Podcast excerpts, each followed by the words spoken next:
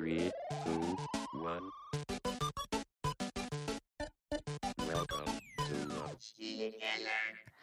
Und herzlich willkommen im Spielekeller. Heute Folge 73 mit meiner Wenigkeit, äh, Herr Gelo, und äh, dem fantastischen, unausstehlichen, gut aussehenden, starken Mann, Herr Hahner. Wie geht's dir heute? Ich überlege gerade, wenn du Herr Gelo bist, bin ich dann El Hana? Ja, das finde ich gut. Ja. Ja, mir geht's äh, gut, Dennis. Es hat sich nicht sehr viel geändert seit gestern Abend, als wir uns zuletzt gesehen haben. Wie bitte? Wir haben uns gestern Ja. Abend gesehen. Ja, das stimmt tatsächlich. Wir waren, wir, äh, ihr habt uns besucht. Hat mich sehr gefreut. Ja, war gut. Wir haben ein kleines Barbecue gemacht und wir haben viel gequatscht, vor allen Dingen aber auch, also wenn es um Arbeit ging, ging es um vieles, aber intensiv tatsächlich um den Spielekeller. Ja, war gut. Also ich glaube, das äh, wird auch spannend in Zukunft. Kann man schon so viel sagen, dass wir uns unsere äh, potenziellen bewerbenden Menschen angeschaut haben und dann auch die ersten Nachrichten rausgeschickt haben? Denn uns geht es ja, vielleicht habt ihr es ja zwischenzeitlich gesehen, um eine Stelle äh, für im Spielekeller, die uns redaktionell unterstützt. Und äh, wir haben äh, ein paar fantastische Bewerbungen bekommen und gehen in die ersten Gespräche. An dieser Stelle soll auch nochmal gesagt sein, wir haben eine Feedback-E-Mail-Adresse. Wenn ihr uns Feedback geben wollt oder ihr uns nicht direkt anschreiben möchtet, äh, könnt ihr uns gerne an info@imspielekeller.de all euer lustiges Feedback schicken. Das haben uns äh, unsere besseren Hälften gestern nochmal ausdrücklich mitgegeben. Außerdem sollen wir euch doch bitte darauf hinweisen, und das geht an jeden Einzelnen, der das hier gerade hört, liked doch mal diesen Podcast, bewertet uns doch mal. Ähm, wir sagen das eigentlich selten, weil es fühlt sich immer irgendwie schmutzig an. Aber egal. Jeder, war, der war das das jetzt wegen hört, dem Algorithmus, oder? Oder warum, Genau. worum ging es jetzt hier nochmal? Achso, wir, okay. möchten, wir möchten bessere ähm, Discoverability, wir möchten gehört werden von Menschen und ihr könnt uns gerne bewerten, äh, natürlich nur mit fünf Sternen. Alles darunter wäre ja eine Farce. Ähm, ja, wir nee, würden uns gerne, gerne liken, gerne teilen, gerne einfach mal interagieren. Ja, also ich, ich muss sagen, ich gucke da selten drauf, so gut wie nie. Also ich habe seit einem Monat nicht drauf geguckt, aber gestern haben die Mädels drauf, die, die Damen drauf geschaut und ich habe gesehen, wir haben eine 4,9 Bewertung. Ähm, aber ja, es waren halt irgendwie nur 50 Bewertungen oder so, glaube ich. Auf Spotify gibt ja diverse Plattformen, auf denen wir sind. Äh, ich freue mich da total drauf. Erstens vielen Dank, weil es ja tatsächlich doch eine sehr gute Bewertung und ähm, auf der anderen Seite, ja, was Algorithmen so angeht, ich bin eine Katastrophe, aber ich freue mich natürlich, wenn es besser wird. Deswegen äh, raus damit. Also gerne mal den Und Like-Button. wir wissen, dass deutlich mehr als 50 Leute zuhören. Ja, das stimmt. Auch Äh, auf Spotify. Tatsächlich, das stimmt. Äh, vor allen Dingen auch mit immer noch steigenden Zahlen, was fantastisch ist. Da äh, sind wir, glaube ich, auch sehr, sehr happy mit. Und äh, waren auch sehr motiviert gestern in unseren Gesprächen, was wir demnächst alles so machen. Das wird gut. Ja. Das Wichtigste wird, glaube ich, sein bei uns, dass wir das jetzt ganz langsam Stück für Stück angehen Ja. und uns nicht überheben. Ja, ja, aber jetzt, ja, ein bisschen Hype ist jetzt gerade aber auch schon wieder da, wie immer. Wollen wir heute direkt ins Thema einsteigen? Wolltest du, wollen wir nochmal die Vorgespräche, äh, die Vorgeschichte zu diesem Gespräch Ja, bitte. heute? Auf jeden Also Fall. wir, äh, du hattest ja einen fantastischen Urlaub. Vielleicht sollten wir darüber auch noch mal eine Minute kurz sprechen. Du warst ausnahmsweise und wir äh, sind ja auch in einem Business-Podcast. Als du bist ja schon noch selbstständig, wenn man so möchte. Ne? Also das kann man ja schon so sagen, denke ich. Und Ja. du hast es geschafft, in den Urlaub zu fahren, nicht zu fliegen, zu fahren mit deiner besseren Hälfte. Eine Woche, jetzt nicht extrem lang, aber Zitat: Ich habe in dieser Woche nur drei E-Mails beantwortet. Chris, ich bin stolz. Ähm, hätte ich jetzt den Applaus-Button, würde ich ihn drücken. Äh, wie war das für dich? Ich kann dir helfen. Warte. Ja, bitte. Fantastisch. Ja, sag mal, So, äh, nur Spaß beiseite. Wie, wie war die Woche und ähm, wie fühlt sich das an? Ja, die Woche war super. Das ist. Wie fühlt sich das an? Ne? Ich wollte nämlich gerade sagen, das ist eigentlich ganz krass, weil du plötzlich. No, also, du kannst endlich mal wieder rauszoomen und du hast einfach andere Gedankengänge auch zur Arbeit. Und es geht nicht darum, dass du irgendwie arbeitest, aber du kannst den Kopf mal wirklich auf äh, Null setzen. Ich habe tatsächlich, glaube ich, vielleicht waren es vier, aber ich glaube, es waren so echt drei E-Mails, die ich geschrieben habe, die halt wichtig waren. Ansonsten waren es irgendwie, weiß ich nicht, ein, zwei WhatsApps, aber es war wirklich nicht viel. Und ähm, ja, Ferienhaus, ähm, da geht ja unser, also unsere Gastgeschichte geht da ja auch gleich nahtlos über. Ähm, Internet war okay eigentlich, normalerweise. äh, aber selten benutzt tatsächlich. Das heißt, viel unterwegs gewesen, tatsächlich viel Zeit auf dem Wasser verbracht. Ähm, beim Wakeboarden, mega für den Kopf, weil du einfach, also ich bin ja zu dumm für diesen Sport, aber dadurch, dass du dann den Ehrgeiz mitbringst, du denkst halt an nichts anderes, ne, als daran. Äh, ich habe tatsächlich, ich weiß, und das war der Gedankengang, den ich nämlich hatte, ich weiß gar nicht, wann ich das letzte Mal, also solchen, so richtigen Urlaub hatte. Und das war jetzt nur eine Woche, die ging auch extrem schnell vorbei. Mhm. Aber man nimmt sich diese Auszeiten halt viel zu wenig, ne? Weil selbst wenn du sonst wegfährst, ich hatte jetzt ja auch einen Laptop und alles dabei, aber es ist dann immer so, ah, ich check nochmal morgens irgendwie eine halbe Stunde E-Mails und ich mache dies und ich mache das und ich beantworte mal die ersten wichtigen fünf. Und das habe ich halt nicht gemacht. Also ich habe halt gelesen, ich wusste halt so grob, was jetzt kommt heute. Aber ich habe halt das, was wichtig war, beantwortet und den Rest wirklich erstmal nur auf die Seite gelegt. Also Urlaub, äh, total geiles Konzept. Kann ich irgendwie jedem empfehlen, mal zu machen. Ist cool. Ja, hat mich gefreut, auch von dir zu hören. Ich glaube, äh, Mel hat's auch gefreut, sagen wir es mal so. Ja, ich glaube, meine, ich glaub, meine Frau war da ganz happy. Äh, die kennt mich so gar nicht. So, und, und ihr wart, also du warst im Urlaub und äh, unser Gast ebenso. Und ich war natürlich in meinem Keller, wie immer, und habe festgestellt, dass dein Internet problematisch wurde, urplötzlich, denn du hattest vorher halbwegs okayes, stabiles Internet und in dem Moment, als wir loslegen wollten, war alles vorbei. Mein, meins war gut. Als wir loslegen wollten, ist es ausgefallen komplett. Also wirklich komplett. Ich habe es dann getesert und unser Gast war ja auch im Urlaub und ich war am Ende sehr froh, dass seine Verbindung noch schlechter war als meine, denn so konnte ich den schwarzen Peter abgeben.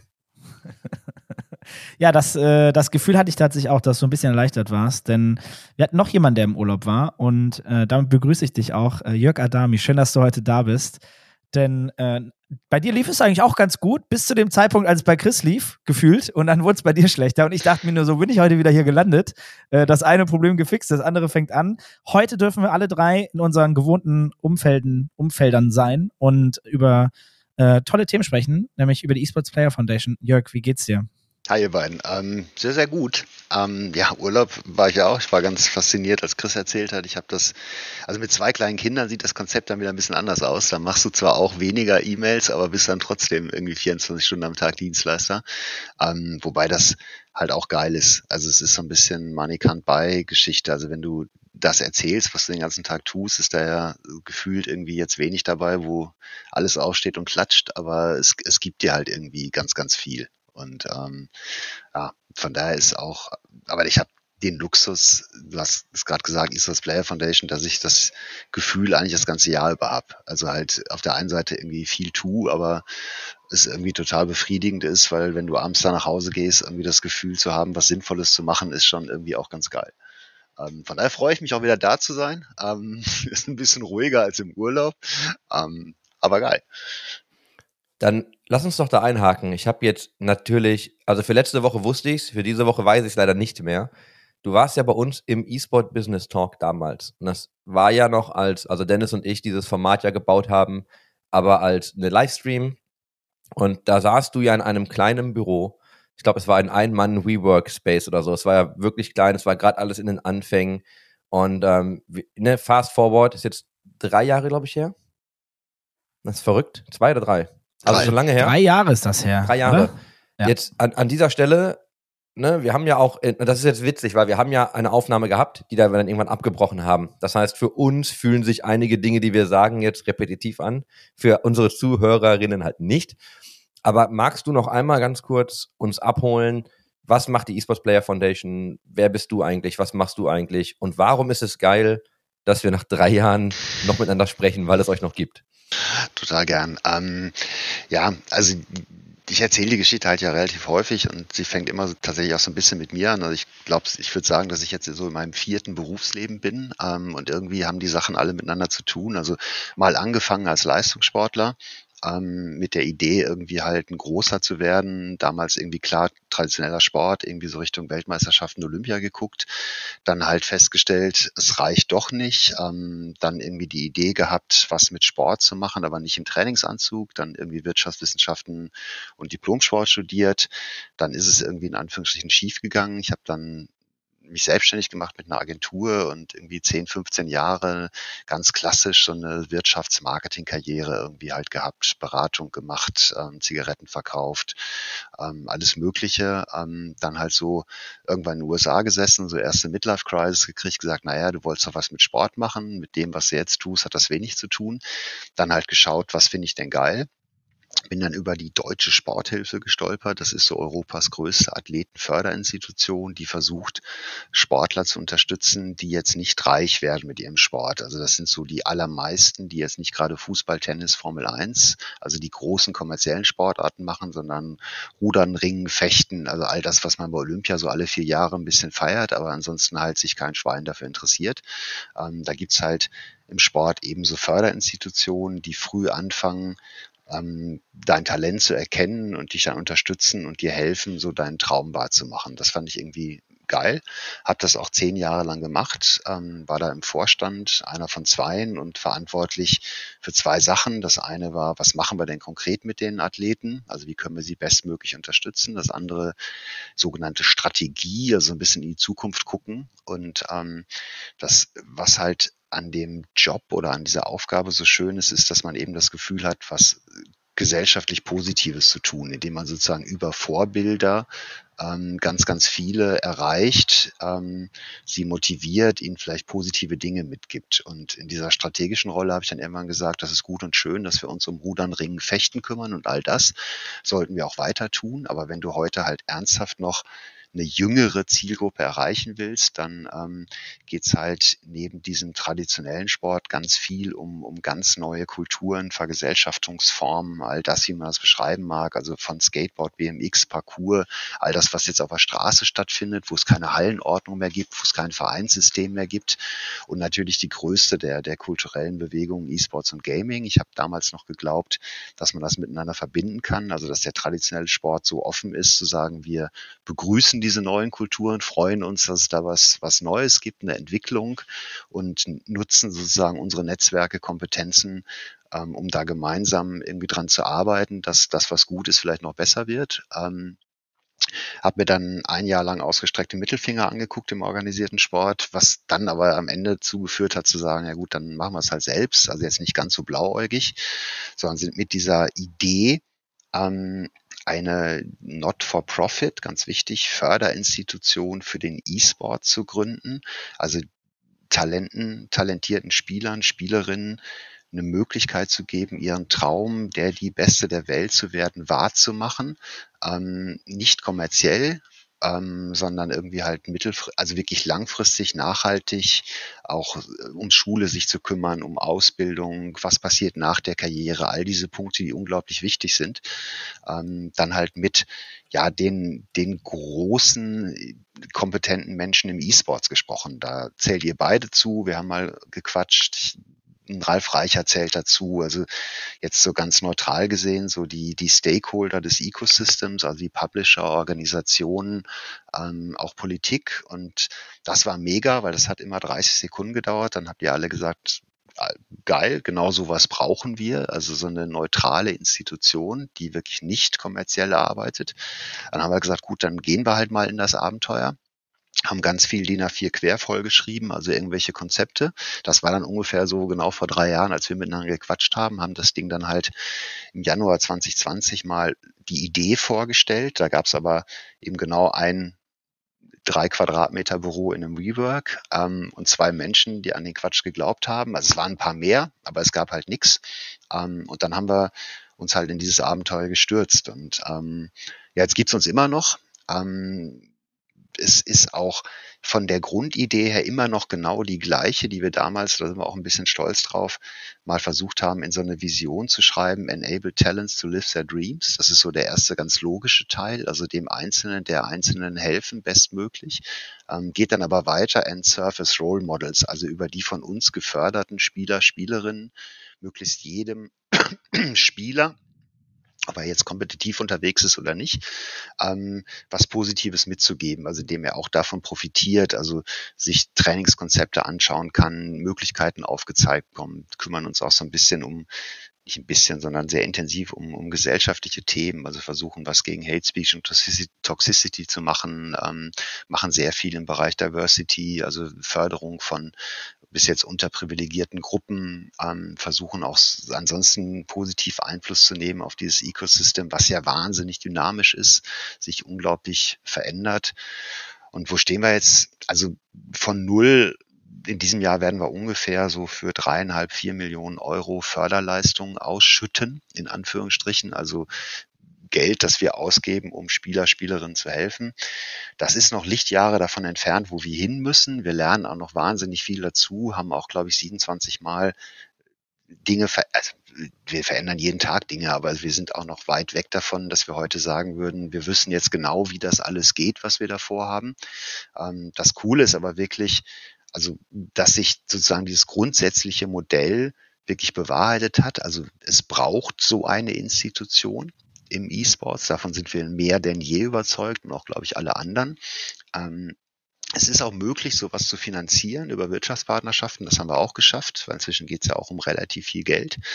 Ähm, wo wir noch ganz, ganz viel Potenzial haben, glauben, ist eben, dass wir auch jetzt erst in ein paar Titeln unterwegs sind, dass wir noch viel mehr Titel mit aufnehmen müssen, dass wir noch viel mehr Know-how aufbauen müssen. Was ist wirklich eine bestmögliche Förderung? Wie geht das? Ähm, und dass wir wahnsinnig viel eben noch aufholen müssen. Also Prediction-Modelle. Wie können wir wirklich Talente bestmöglich erkennen? Für wen lohnt sich dieser Leistungssport?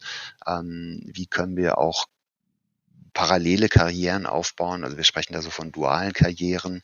Ähm, wie kann ich also Leistungssport, E-Sports in dem Fall halt mit Ausbildung, Schule, Berufsperspektive miteinander verknüpfen. Ähm, wir machen ganz, ganz viel im Bereich so sportpsychologischer Betreuung, Persönlichkeitsentwicklung, weil wir auch glauben, dass das einer der großen Punkte ist, warum Karrieren im E-Sports nach wie vor relativ früh enden. Ähm, jetzt nicht, weil deine Reaktionsgeschwindigkeit im Millisekundenbereich abnimmt. Das ist ja immer so das typische Bullshit-Argument, sondern wir glauben halt viel mehr daran, dass du diesem Druck irgendwann nicht mehr gewachsen bist, den du eben als professioneller Spieler jeden Tag hast. Ähm, dieses wahnsinnig kurzfristige, erfolgsabhängige Situation in einer richtig professionellen Organisation und, und, und. Du sagst so viele gute Sachen, deswegen lass mich mal kurz reinspringen, ähm, weil wir jetzt schon von wirtschaftlichen Aspekten zu den Menschen tatsächlich, die gefördert werden, äh, gerade springen. Das sind zwei sehr wichtige Themen, um dieses Konstrukt erfolgreich zu bauen. Du hast gerade gesagt, dass ihr äh, zwischen drei und vier Millionen Euro in Fördermitteln sozusagen zur Verfügung stellt. Kannst du vielleicht mal aufgliedern, was für Fördermittel das wirklich sind? Also wie werden die Menschen darin gefördert? Das wäre die erste Frage und dann sprechen wir gleich darüber, wie sich das zusammensetzt. Also woher kommt denn dann noch das Geld? Also es sind genau die zwei Säulen, die uns halt jeden Tag beschäftigen. Auf der einen Seite ist irgendwie, wie kriegen wir die Kohle oder wo kriegen wir die Kohle her, um unseren Job zu machen? Und das zweite ist, wie geben wir sie bestmöglich aus? Und dann bist du jetzt sozusagen eben bei dem Thema Förderung. Und ähm, wenn du da jetzt nochmal einen Vergleich zum traditionellen Sport nimmst, ähm, und auch vielleicht der Sporthilfe ist da der Job jetzt gar nicht respektierlich gemeint, der Sporthilfe relativ einfach, weil sie sozusagen nur finanziell unterstützt. Das ist super wichtig für Sportler, Spieler. Das andere ist aber, es gibt eben Verbände, die halt ein relativ großes Know-how haben, wie du Leistung entwickeln kannst. Also kannst dir vorstellen, wenn du jetzt irgendwie gut Badminton spielst, dann gibt's irgendwo bei dir im Verein, also im Dorf, in einer Stadt einen Badmintonverein, da gehst du als sechs, sieben, achtjähriger hin, ähm, da hast einen Trainer und dann fällt dem auf, oh, du bist nicht der Blindeste, dann wirst du vielleicht Stadtmeister, Kreismeister, Landesmeister und dann kommen sozusagen professionelle Systeme, die dann auch wissen, wie du deine Leistung entwickeln kannst. Die haben wir im E-Sports noch nicht. Also du hast keinen Verein, du, du sitzt zu Hause, spielst gut, das fällt dann irgendwann auf, dass du in Ranked-Spielen irgendwie halt relativ häufig gewinnst. Du bist dann in irgendwelchen Leddern relativ oben und dann sitzt du da mit deinem Talent in Anführungsstrichen und kannst dir überlegen, okay, wie schaffe ich es denn jetzt an die Spitze? Und wir versuchen das so ein bisschen zu analysieren und zu sagen, okay, was musst du denn von oben gesehen haben, um wirklich Weltniveau zu erreichen? Und dann kommst du auf eine ganze Reihe von von Skills, die du da mitbringen musst. Also erstmal logische, mechanische Skills. Ähm, Spiel, also das sind aber alles so Dinge, die du vielleicht auch noch relativ gut messen kannst. Aber wenn du die Entwicklung des E-Sports auch mal anschaust, dann wird es halt eben immer professioneller, immer kompetitiver und auch immer schwieriger, sozusagen ein Weltniveau zu erreichen. Ganz normal in der Entwicklung von Sportarten, wo es am Anfang halt reicht, talentiert zu sein und viel zu trainieren, spielen vielleicht in dem Fall. Und dann bist du irgendwann der Beste. Ähm, desto mehr das auch machen, desto mehr kommen dann alle andere Selektionskriterien mit rein. Also dann fangen auf einmal Dinge an, wie körperliche Fitness total wichtig zu werden, weil wenn du körperlich nicht fit bist, wirst du es nicht schaffen, über mehrere Stunden dein Leistungsvermögen wirklich abrufen zu können. Ähm, also übertrieben gesagt, du bist halt extrem übergewichtig, dein Blutzuckerspiegel ist nach zehn Minuten im Keller, das nimmt dir wahrscheinlich drei, vier, fünf, sechs Prozent deiner geistigen Leistungsfähigkeit. Und 100 minus 6 sind 94 Prozent und die reichen halt nicht mehr auf Weltniveau zu kommen. Das heißt, so ganz konkret unterstützen wir die Spieler, Spielerinnen zum einen mit dem logischen Ingame-Coaching. Also da, wir haben halt Coaches, die dann regelmäßig einmal die Woche, zweimal die Woche mit ihnen trainieren, ihnen auch Trainingsaufgaben geben. Wir haben aber auch achtmal die Woche ähm, Fitnessangebote auch online ähm, und eine, eine Fitnessbetreuung. Wir machen eine Ernährungsberatung. Du kriegst einen Sportpsychologen von uns. Wir schauen uns dein Hardware-Setup ab. Ist da irgendwas, was deinem sportlichen Erfolg im Weg steht? Also da geht es nicht darum, dich mit dem neuen heißesten Scheiß auszurüsten, sondern zu, aber wenn du jetzt halt irgendeinen Shooter hast und hast eine uralte Grafikkarte und siehst halt irgendwie die Sachen erst Zehntelsekunde, zwei Zehntel später, dann wirst du halt damit nicht gut sein. Und wenn du jetzt nicht die Kohle hast, dir eine, eine gute Grafikkarte zu kaufen, unterstützen wir dich da. Wir schauen halt, ähm, wie es in der Schule läuft, ähm, unterstützen dich da zum Teil mit Nachhilfe, also sehr individuell. Also wir sprechen immer davon, dass wir uns die Lebenssituation des Einzelnen dann genau angucken und versuchen für ihn, für sie halt ein individuelles Paket zu schnüren. Ähm, viel Arbeit, auch gar nicht so einfach, ähm, das irgendwie hinzukriegen. Und wir sind auch eben, das meinte ich gerade, da sicher noch weit davon entfernt, perfekt zu sein. Aber die, die Grundidee ist eigentlich genau die, wir gucken uns dich an, wir schauen irgendwie, okay, was sind die für dich wichtigsten Sachen, ähm, dich besser zu machen. Dann gibt's aber auch eben Dinge, die für uns immer ganz wichtig sind, also auch sozusagen dich physisch kennenzulernen. Also wir machen sehr, sehr viele Bootcamps. Diese Bootcamps laufen bei uns auch immer ein bisschen anders ab als ein normales Bootcamp, wo in Anführungsstrichen vielleicht nur spielspezifisch trainiert wird, sondern wir fangen da auch an mit relativ frühem Aufstehen, dann sehr viel Sport, machen dann auch Workshops zu ähm, beispielsweise jetzt Sportpsychologie, Ernährung, ähm, Medientraining, ähm, weil jetzt auch eine Social-Media-Präsenz, dich als Marke aufbauen, halt immer mehr zur Job Description eines E-Sportlers gehört. Also im Prinzip gehst du hin und schaust dir an, okay, was macht Weltklasse aus und versuchst das dann in verschiedene Aufgaben zu zerlegen. Also da musst du gut sein. Und da versuchen wir dann gute Coaches zu kriegen, die halt das unseren Spielern, Spielerinnen anbieten können. Ich habe zwei Fragen an dich. Und zwar die, die erste Frage ist, wie kommt man mit euch in Kontakt? Jetzt ist ja schön, dass wir, du hast gerade von diesen Leddern gesprochen, ne, und du, also E-Sport sehr digital, du siehst in jedem Spiel hast du eigentlich Ranking-Systeme. Das heißt, du hast schon mal einen Indikator für den, ich sag mal, Spielskill, ne, wie auch immer das aussieht. Aber A, wie kommt man jetzt mit euch in Kontakt? Also scoutet ihr oder kann ich mich bewerben? Und wenn du von diesem Framework sprichst, gerade von ne, Fitness und Schule, wie eng ist euer Framework da? So, jetzt nehmen wir mal an, ihr habt mich jetzt gefunden oder ich habe mich beworben, ich werde genommen. Ich spiele auch echt gut, aber ich merke halt einfach so, ah, ich komme aber, ich nehme die Angebote nicht an oder ne, meine schulische Leistung geht irgendwie in den Keller. So, wie tight ist das ganze Ding? Das, also bevor ich mich dann irgendwie, weiß nicht, jetzt rauswerft, in Anführungsstrichen. Also kannst du mir einmal da nochmal Insights geben? Also super Frage.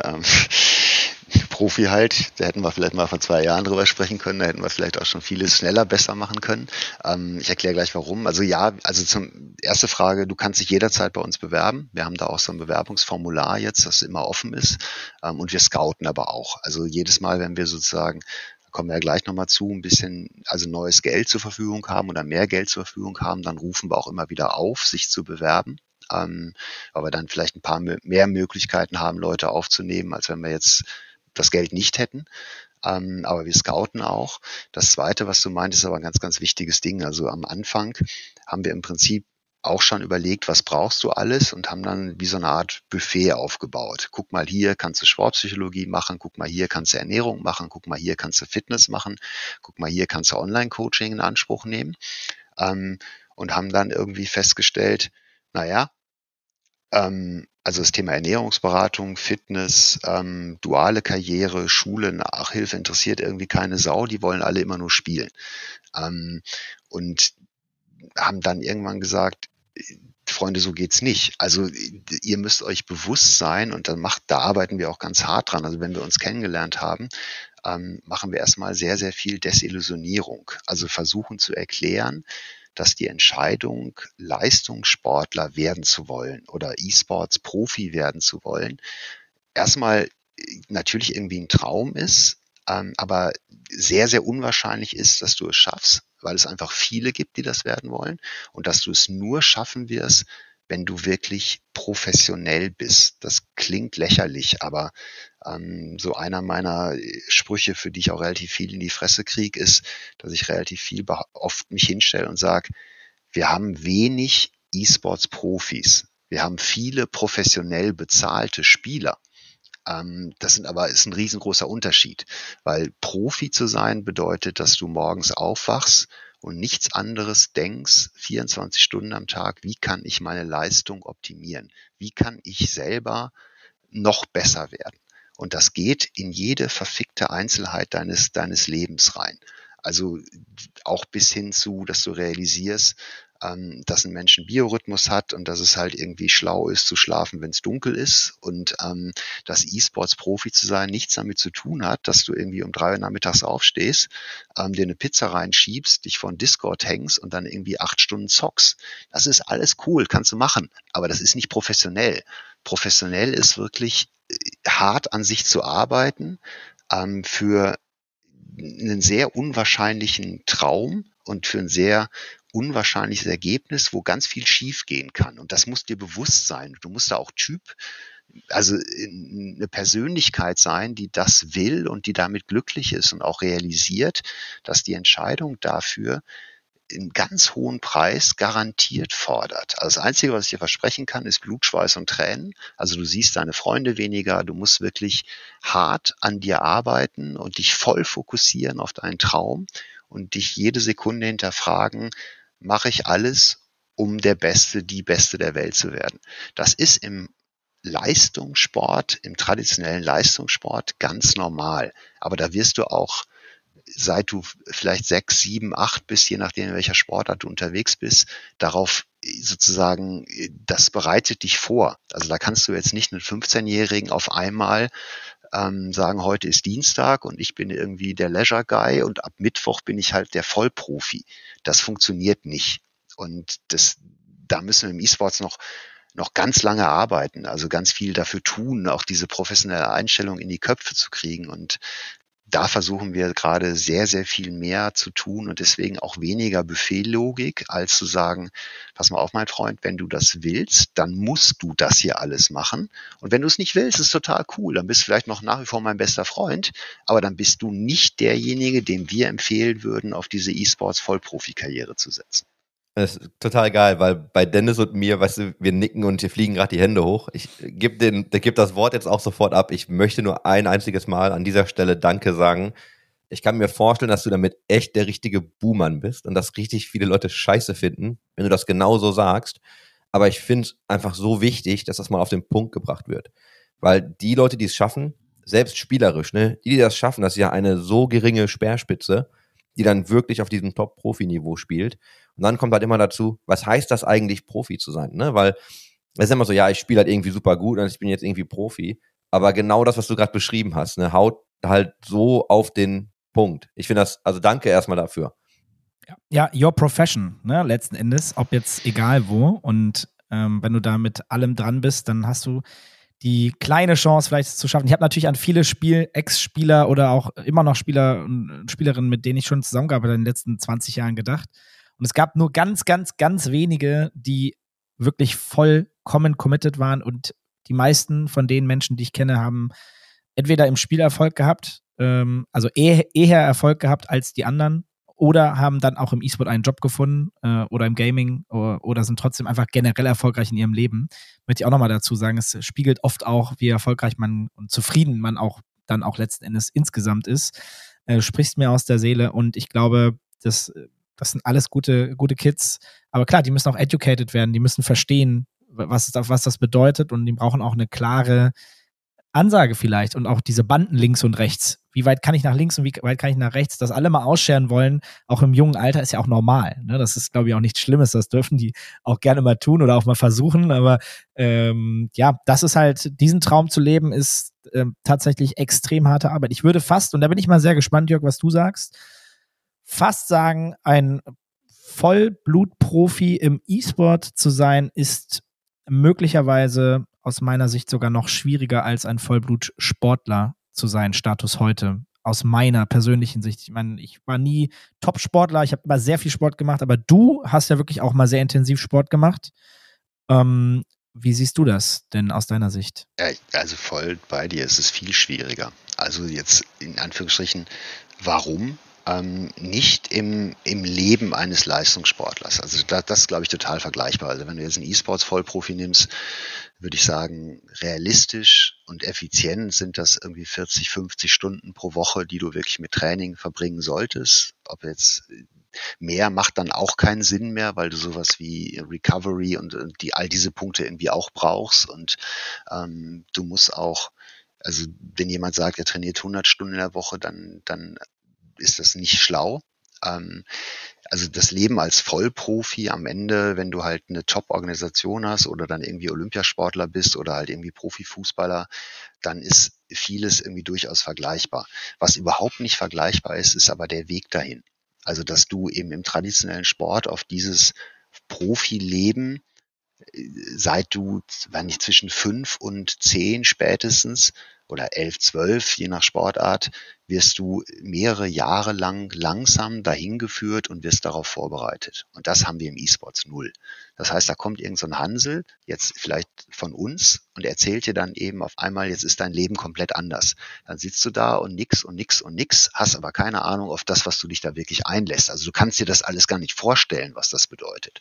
Und wenn du jetzt den traditionellen Sport mal nimmst, dann trainierst du halt erst einmal die Woche, dann zweimal die Woche, dann vielleicht dreimal, viermal, fünfmal. Und dann kommt neben dem fünfmal Training noch dieses, jenes, welches langsam dazu.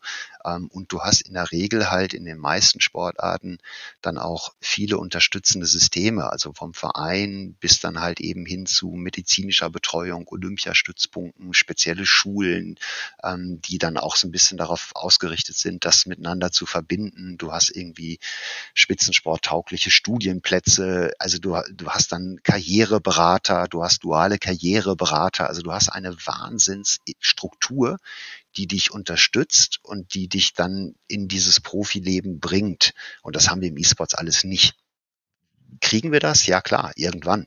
Ähm, können wir das besser machen als der traditionelle Sport? Viel besser. Das ist jetzt also, wenn das alles so klingt, als ob das irgendwie das Land wäre, wo Milch und Honig fließt, das ist natürlich auch totaler Bullshit. Das sind alles über, über Jahrzehnte gewachsene, zum Teil katastrophale Systeme, aber immerhin gibt's welche.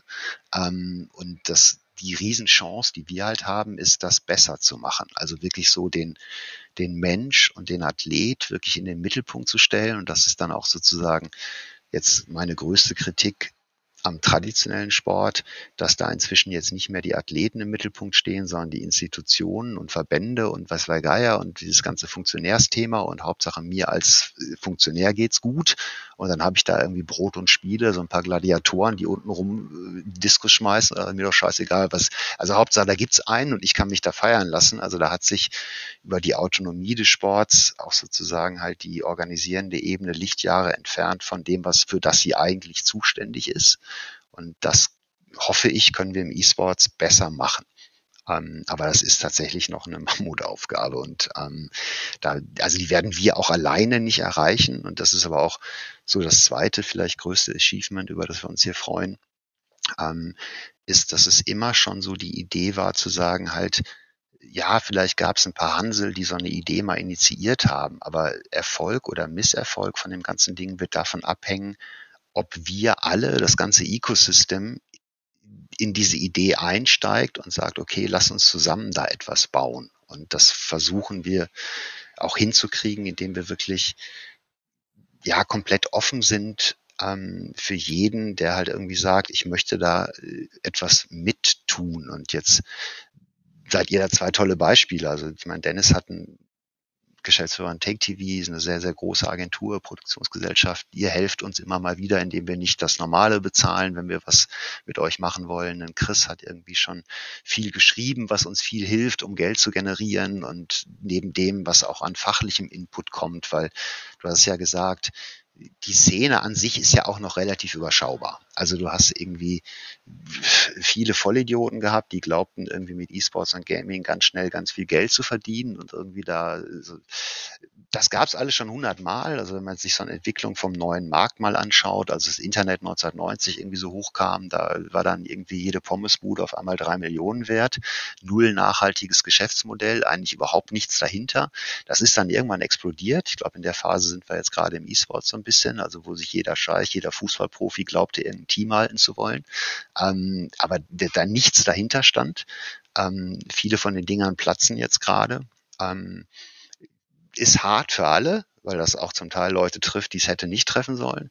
Ähm, aber am Ende des Tages wird, glaube ich, nach dieser Phase das Ganze so ein bisschen konsolidierter, professioneller und nachhaltiger auch werden. Und das ist, glaube ich, also dieses nachhaltig und professionell, wenn wir das von den Spielern fordern, müssen wir, müssen wir das aber auch als Institution und Organisation selber auch sein und vorleben.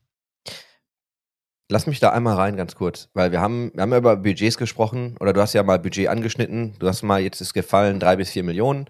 So, das klingt jetzt für Außenstehende vielleicht erstmal nach richtig viel Geld. Ne, du hast ja auch schon gesagt, da, also man muss noch ganz woanders hin. Das ist ja halt quasi der Anfang. Einfach mal, um zu verstehen, wie ihr als Organisation funktioniert, weil die Themen, die du angesprochen hast, bei denen ihr begleitet, das ist ja eine ganze Bandbreite mit dem Geld, was ihr jetzt so habt, also wie seid ihr eigentlich aufgestellt? Wie viele Leute seid ihr? Wie seid ihr so ein bisschen strukturiert? Und die andere Frage, die ich habe, ist, wie viele Spieler und Spielerinnen schafft ihr eigentlich aktuell durch diese Programme zu schleusen mit den Mitteln, die ihr aktuell habt? Ähm, also Struktur ist ziemlich simpel. Ähm, die beiden Säulen, also wir haben einen Teil der Menschen, die Geld einnehmen deren Job das sozusagen ist und wir haben einen Teil, die Geld ausgeben. Also wir nennen das immer so ein bisschen Büro und Förderung. Also in der Förderung geht es darum, die Möglichkeiten, die wir haben, so schlau und effizient wie möglich an die Spieler zu geben. Und die andere Truppe versucht halt Geld zu generieren, weil wir noch nicht und ich sage ganz bewusst noch nicht staatlich unterstützt werden. Also ich gehe schwer davon aus, dass wir das irgendwann schaffen werden, genau wie irgendwie der institutionalisierte Sport ja wahnsinnig viel Geld vom Bund Land bekommt, auch gut investiertes Geld, muss das irgendwann auch im E-Sport sein, da sind wir noch nicht. Wie verdienen wir Geld? Ähm, indem wir sozusagen versuchen, Marken, Partnern, die verstanden haben, dass E-Sports und Gaming eine der wenigen Möglichkeiten ist, mit einer jungen, attraktiven Zielgruppe in Kontakt zu kommen. Also Reaching the Unreachables ist da oft so ein, so ein Zauberwort ähm, versuchen zu erklären, dass sie gerne ihren alten Scheiß weitermachen können, also große Sponsoringspakete zu kaufen und ihr Logo an die Wand zu klatschen. Das hat früher mal eine ganze Zeit lang sehr gut funktioniert. Da gab es sogenannte Power Brands, da hat dir eine große Marke die Sicherheit gegeben, ähm, die du vielleicht als Konsument gebraucht hast und sagst, ja, da will ich auch einsteigen. Und wenn Pepsi Cola die Michael Jackson Welttour sponsort, dann ist das irgendwie cool.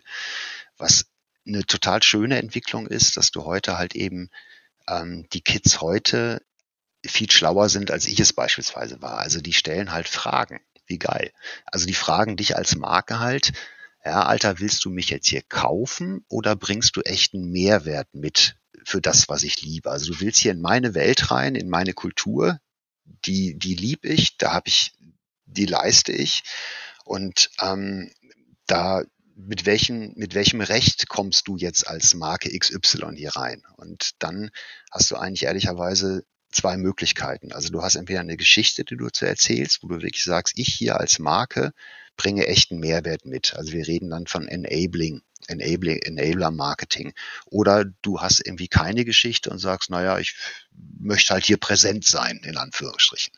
Und dann kannst das Geld wahrscheinlich besser aus dem Fenster schmeißen, dann schadest du wenigstens nichts, ähm, und das andere Thema ist aber, wenn du echten Mehrwert mitbringst, dann hast du eine Chance, Kommunikation auf einem ganz neuen Level zu betreiben. Also du, du kriegst dann Liebe zurück. Also das ist dann Respekt auch von, von deiner Zielgruppe.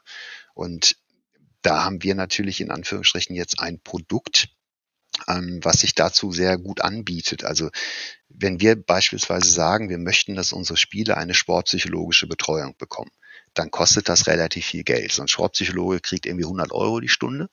Ähm, und wenn der einmal in der Woche mit einem Spieler arbeitet, dann kostet dich das irgendwie 400 Euro im Monat oder halt eben 4.800 Euro im Jahr. Die muss irgendwo herkommen, die Kohle.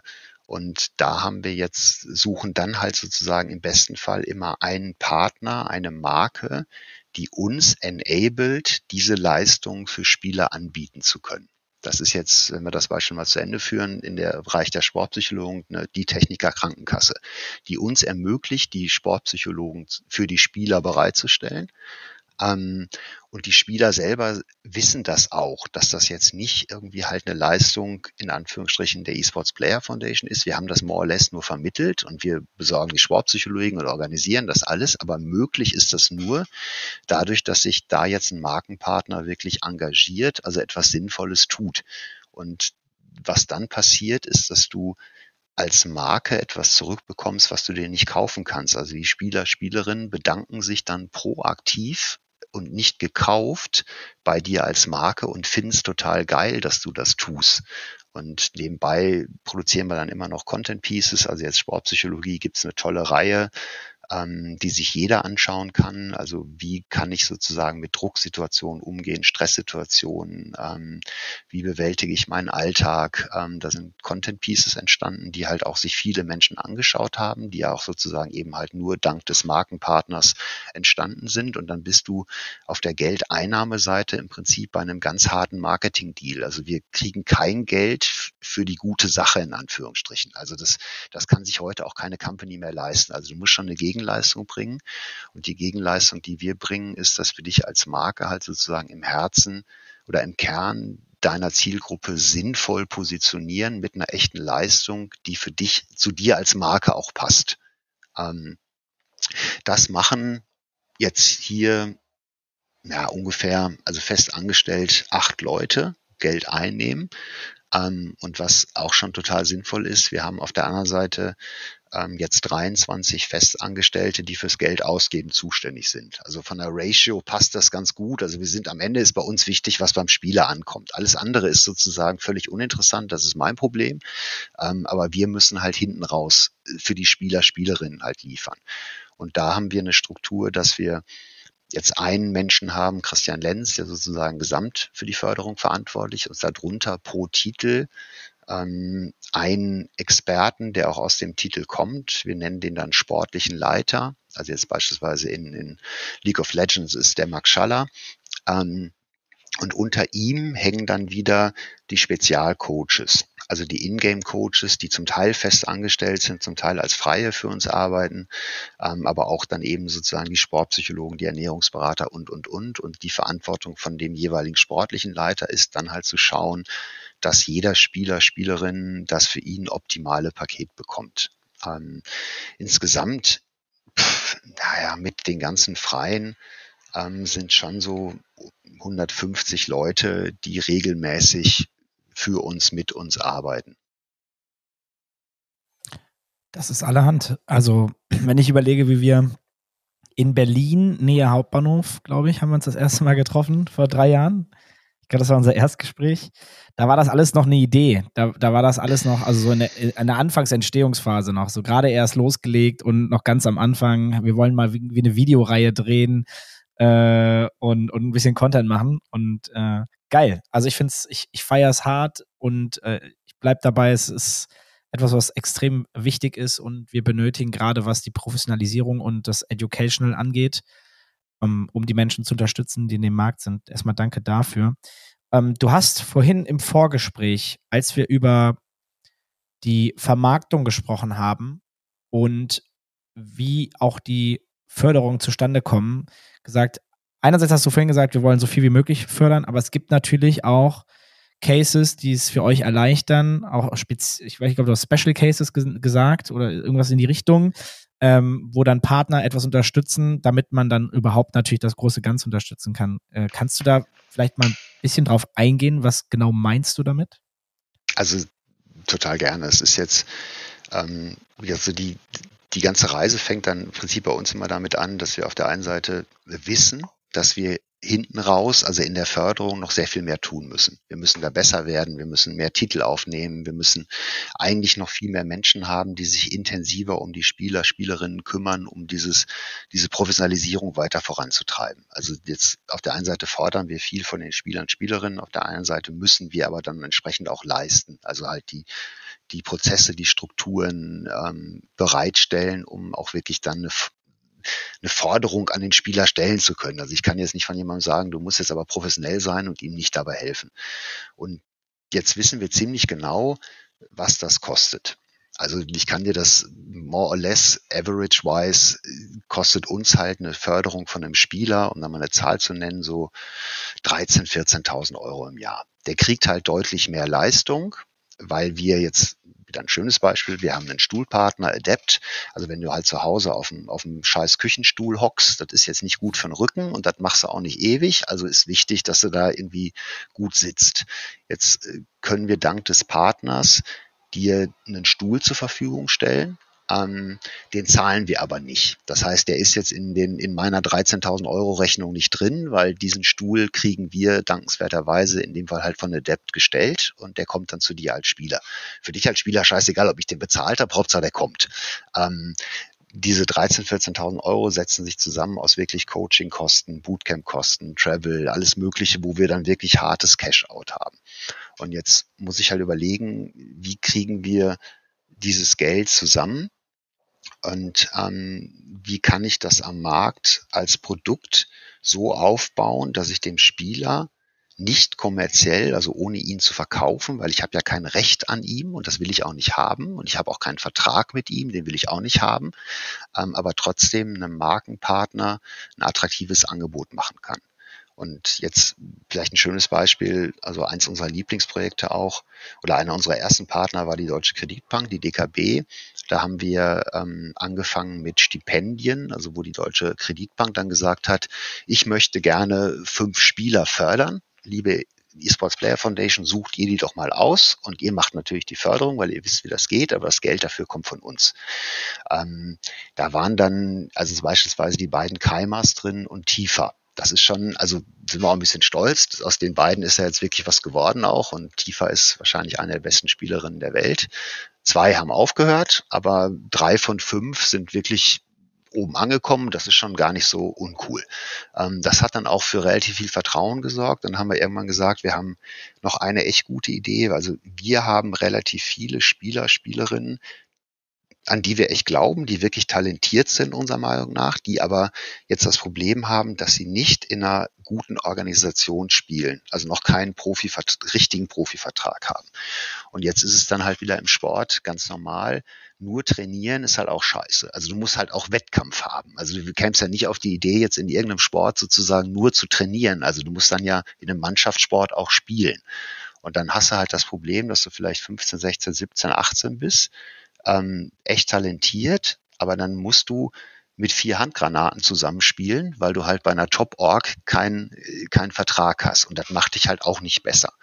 Und dann haben wir der DKB vorgeschlagen, dann lass uns doch ein, ein Talent-Team machen, ein Free Agent Talent-Team, in dem wir als EPF versuchen, eine Top-Infrastruktur bereitzustellen, also so wie eine Organisation sein sollte, ähm, im besten Fall, also mit all dem Analyst, Coach, Assistant Coach, Manager, Sportpsychologen, also ein perfektes Umwelt bauen. Und da packen wir Talente rein, die wir dann in den kompetitiven Wettbewerb schicken, mit der Idee, dass sie sich dort präsentieren können und zeigen können, ähm, guck mal, wie gut ich bin, dass dann halt eben die richtig guten Orks ähm, auf sie aufmerksam werden, weil sie halt im Spiel auffallen ähm, und dann auch wissen, was sie sich da sozusagen ähm, wem sie da einen Vertrag geben und nicht irgendeinem, also die, wir wissen alle, wie wichtig es ist, dass ein Spieler wegen auf einem gewissen Niveau auch regelmäßig auftaucht und sich da präsentieren kann und auch im Wettkampf halt zeigt, was er kann. Also es bringt halt überhaupt nichts, wenn du jetzt in der Solo-Queue der Allergeilste bist, aber halt nicht fähig bist, in einem Team zu spielen. Ähm, und dann haben wir die DKB Diamonds gegründet mit der Idee, eben so ein Free Agent Talent Team zu haben Ja, und haben uns dann in der 5 kalibriert, ganz artig, sind dann halt aufgestiegen in die 4, 3, 2 und waren jetzt ähm, Anfang des Jahres dann in der Div 2 gelandet und so der klare Abstiegskandidat. Was kommt denn da für eine Truppe? Da kennen wir ja gar keinen. Ähm, jetzt ist morgen der letzte Spieltag ähm, der Div 2. Aktuell stehen wir auf Platz 1. Ähm, wir waren im Finale des letzten des Summer Splits und also möchten schon gerne aufsteigen und es ist auch nicht unwahrscheinlich, dass wir dann sozusagen innerhalb von anderthalb Jahren dann mit dieser Talenttruppe, die vorher kein Schwein kannte, äh, bis in die Div 1 hochkommen. Und das Ganze läuft halt voll unter, also es sind halt die DKB Diamonds und natürlich profitiert die Marke davon wahnsinnig.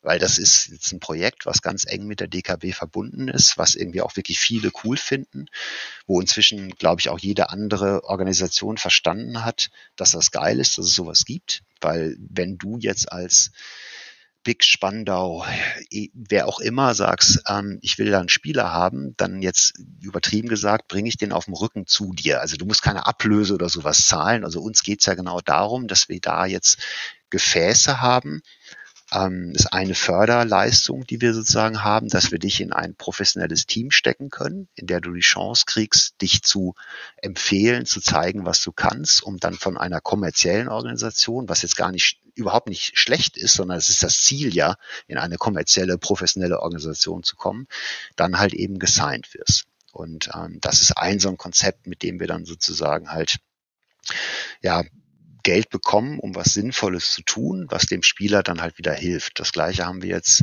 gemeinsam mit dem, ähm, mit dem Experion für Counter-Strike in den letzten Wochen auf den Weg gebracht. Experion Next. Ähm, da konnte man sich halt sozusagen bewerben.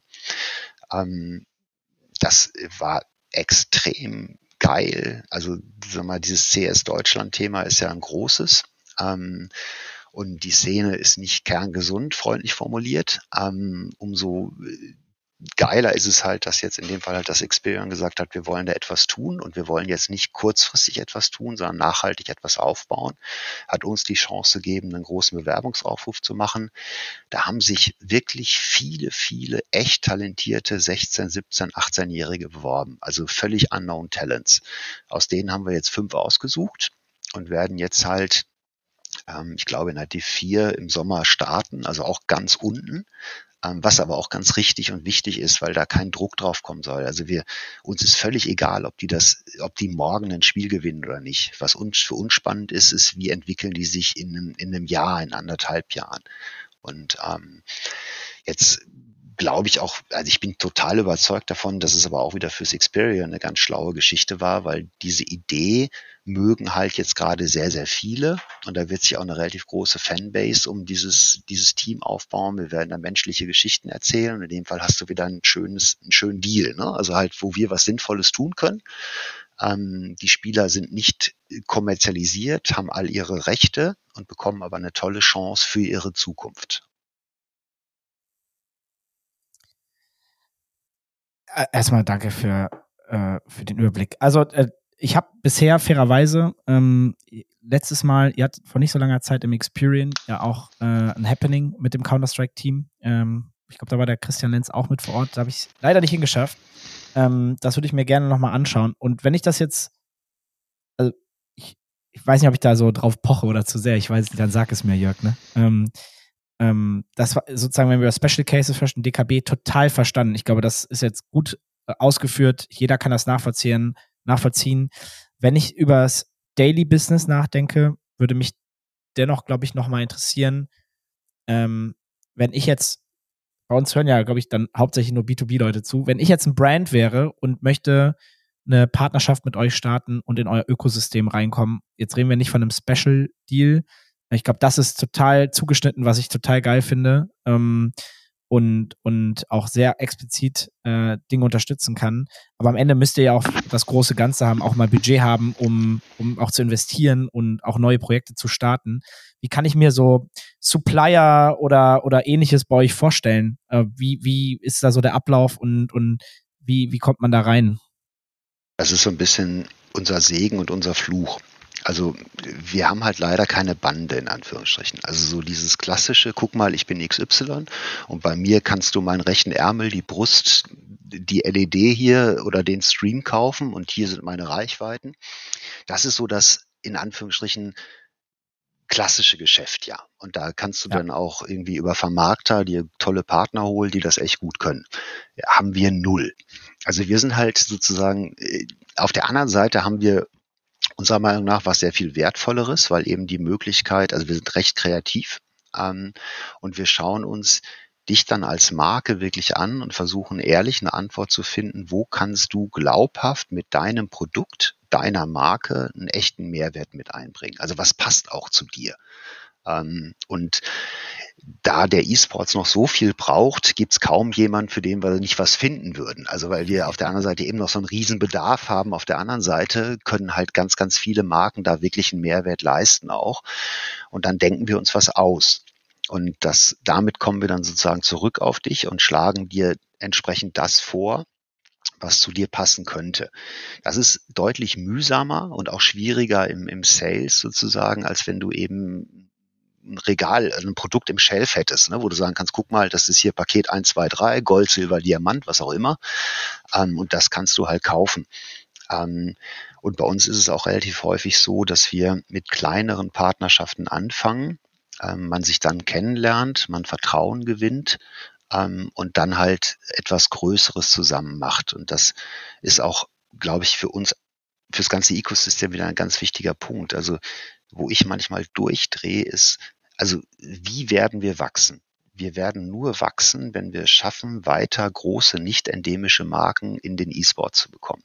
Diese großen nicht-endemischen Marken sind aber darauf angewiesen, dass sie ehrlich, fair und gut behandelt werden, weil sie keine Ahnung haben von, von, diesem, von der ganzen Kultur. Und dann gibt's immer mal wieder leider den einen oder anderen, der wahnsinnig viel verspricht, nichts hält. Ähm, also versucht dann im ersten Jahr irgendwie das Maximale am Profit rauszuziehen, also Spatz in der Hand. Ähm, und was dann dazu führt, dass sich Unternehmen XY nach einem Jahr sagt, Freunde, das war aber nix. Und ich will damit jetzt erstmal vielleicht auch nichts mehr zu tun haben. Oder nochmal überspitzter formuliert, werdet ihr erstmal erwachsen.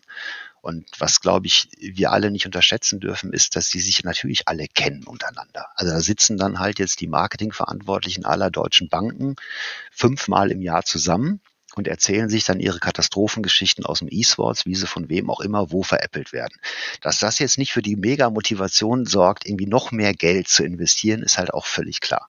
Und da sind wir halt, wir sind da echt langsamer. Ne? Also wir sind, fangen gerne klein an, ähm, man lernt sich kennen, schafft Vertrauen ähm, und bauen dann auf. Aber auf der anderen Seite ist eben, was jetzt für uns eine der großen Schwierigkeiten ist, du hast es gerade gesagt, ähm, wir investieren ja jeden Cent, den wir haben, sofort wieder in, in Förderung. Und das ist auch unser Job und auch richtig so. Und das ist auch in der Satzung der GmbH, die wir sind, genauso festgehalten. Also es wird nie eine Ausschüttung geben, es gab keinen Überschuss geben, es muss alles an die Spieler gehen. Jetzt bringt dich das aber natürlich in so ein, also ich habe es gerade auch kurz erzählt, also mein bester Freund ist oder mein Lieblingsfeind ist der Cashflow. Also ich bin fest davon überzeugt, dass wir weiter als EPF sehr erfolgreich wachsen werden. Das tun wir auch Jahr für Jahr. Also von irgendwie halt ein paar hundert K Miesen im ersten Jahr, was völlig normal war, dann irgendwie auf ein paar hundert K Umsatz, also Partnererträge und so weiter. Und jetzt sind wir halt in diesem Jahr eben bei den prognostizierten drei. Leistungen, die wir ausschütten, sind deutlich höher. Habe ich gerade gesagt, sind ungefähr vier, weil wir eben halt viele Produkte auch noch kriegen, die jetzt kein Cash sind. Das Problem ist, haben wir, also da haben wir kein Problem. Da wachsen wir nachhaltig und auch sehr, sehr gesund. Das Problem, das wir oft haben, oder nicht oft haben, sondern immer mal wieder haben, ist, dass ähm, wir auch Partner verlieren und dann halt kurzfristig, ähm, zwar vielleicht im Oktober wahnsinnig viel Geld bekommen, aber halt im August, ähm, dass wir ja kontinuierlich sozusagen das Geld zur Verfügung brauchen. Und damit müssen wir immer schon ein Stück weit auch jonglieren und zu sagen, okay, ähm, wann kommt welches Geld rein, wann können wir welches Geld auch sozusagen wieder ausgeben. Und dadurch, dass wir eben diese Abhängigkeit haben von Partnern, die eins zu eins dann in Förderung übergeht, hinter der dann wieder Menschen stehen, ähm, haben wir natürlich auch das Thema, dass wenn wir eine Partnerschaft verlieren, dafür keinen alternativen Ersatz zur gleichen Zeit gefunden haben, ähm, du das auch ein Stück weit als Spieler dann manchmal spürst. Und ähm, wie lösen wir das? Indem wir noch größer werden, indem wir dann irgendwann anfangen können, auch wirklich Reserven aufzubauen. Das schaffst du aber nicht in Jahr eins bis drei oder vier, sondern dazu musst du erstmal eine, eine Größe haben, ähm, um dann auch wirklich aus einer, aus einer Reserve heraus solche Cashflow-Thematiken besser abdecken zu können. Du, du hast das jetzt gerade auch schon äh, im Prinzip selbst angesprochen ähm, dass das ab und zu dann natürlich auch, ich, wie in jedem Unternehmen auch tatsächlich, manchmal gibt es halt eben auch, äh, man will schneller, schneller sein als möglich äh, oder der wirtschaftliche Markt gibt es nicht her. Ähm, wir hatten es im Vorgespräch auch ganz kurz äh, mitbekommen, habe ich dann irgendwie aus dem, aus dem Seitenflur irgendwann so, hey, äh, hattest du mitbekommen, bei, bei der Esports Player Foundation äh, wurden gewisse ähm, äh, Unterstützung der Valorant-Szene äh, erstmal äh, auf Eis gelegt. Das ist dann so das, was dann in der Szene rumfliegt. Dann habe ich den offen wie wir immer sind, gesagt, hey Jörg, sag mal, bevor ich das jetzt hier einfach so anspreche, erzähl mal, wie ist es denn, ähm, äh, wie ist das denn gerade und ähm, wie, wie handhabt ihr das? Und dann hast du gesagt, ja klar, spreche ich sehr gerne zu. Wie ist denn der, wie läuft das denn ab? Also wenn ich richtig verstehe, ist Valorant erstmal ein neuer Titel, immer noch, auch im E-Sport ein sehr junger Titel. Und ähm, ich meine, die Profiszene entwickelt sich, glaube ich, wenn man ehrlich ist, eigentlich erst so seit diesem Jahr so richtig. Äh, also immer noch ein sehr junger Titel. Und ihr seid sehr früh meiner Meinung nach, in diesen Titel reingegangen, was mich sehr gefreut hat, ehrlicherweise. Und meine Außenwahrnehmung war, und das kann ich auch ganz klar so sagen, ich hatte das Gefühl zwischenzeitlich, jetzt geht's ab. Wie viele Leute werden denn hier gerade links und rechts angefragt, äh, ob sie nicht vielleicht ähm, gecoacht oder, oder generell auch Coach werden wollen und dem Ökosystem in Valorant helfen wollen. Und es äh, schien mir von, wir müssen mal gucken, ob wir das überhaupt machen, bis zu, jetzt gehen wir all out. Ähm, bis zu dem Punkt, wo ich hörte, naja, wir bremsen das jetzt mal alles. Wie ist denn da, was ist denn da genau äh, der Status quo? Ja, das ist also fast eine typische Geschichte. Also wir glauben an Valorant ähm, und wir vor allen Dingen glauben wir an die Spieler, Spielerinnen. Also wir glauben fest daran, dass wir in dem Titel Talente haben.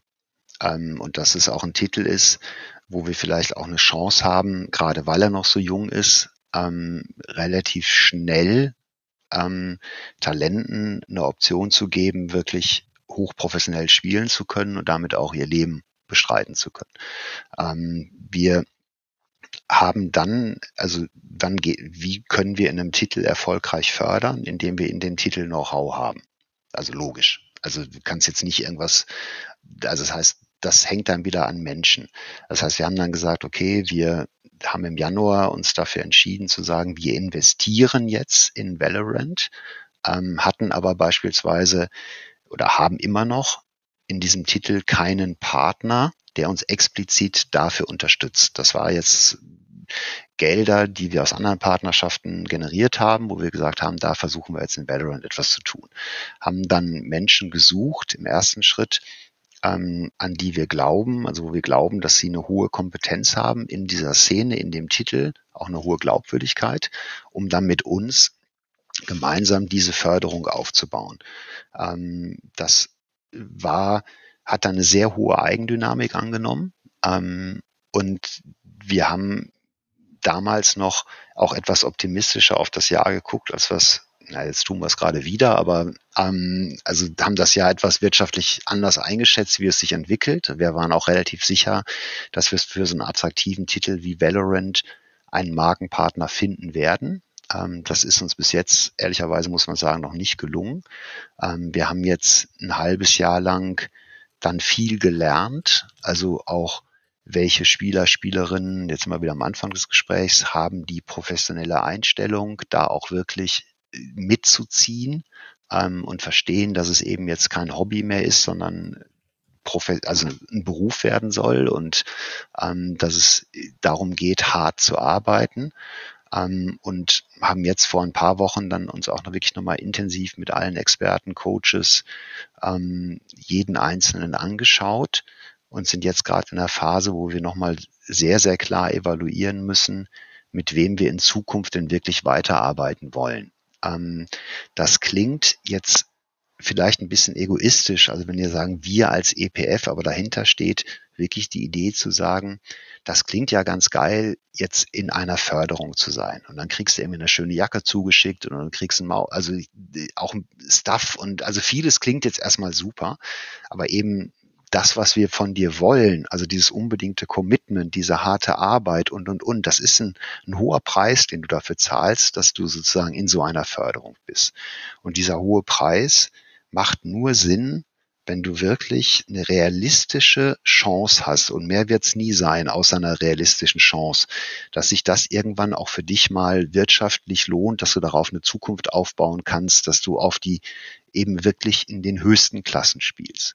Und das müssen wir kritisch hinterfragen und in Titeln, in denen wir uns schon etwas besser auskennen, können wir das im Vorfeld auch etwas besser schon abschätzen.